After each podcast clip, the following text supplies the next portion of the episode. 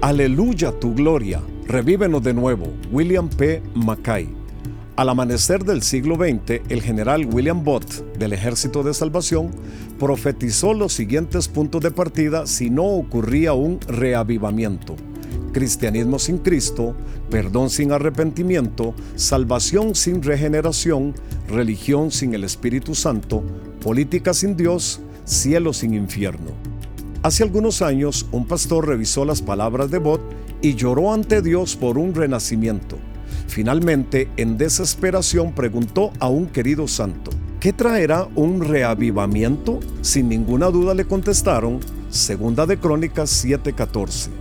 Si mi pueblo que lleva mi nombre se humilla y ora y me busca y abandona su mala conducta, yo lo escucharé desde el cielo, perdonaré su pecado y restauraré su tierra.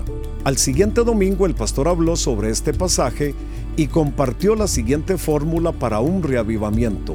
Orar sin cesar, practicar la santidad en nuestro vivir, amar a nuestros hermanos y hermanas, ser diligente en el alcance, demostrar generosidad en nuestro dar, experimentar el poder del Espíritu Santo. Mientras el pastor terminaba su mensaje, la gente comenzó a pasar adelante quebrantados y pidiendo por un reavivamiento.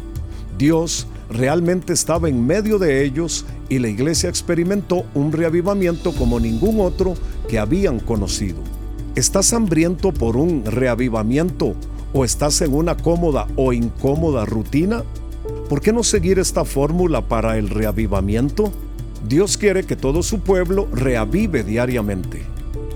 Reavivamiento Gracias por acompañarnos. Para mayor información de este y otros podcasts, visita maspodcast.com.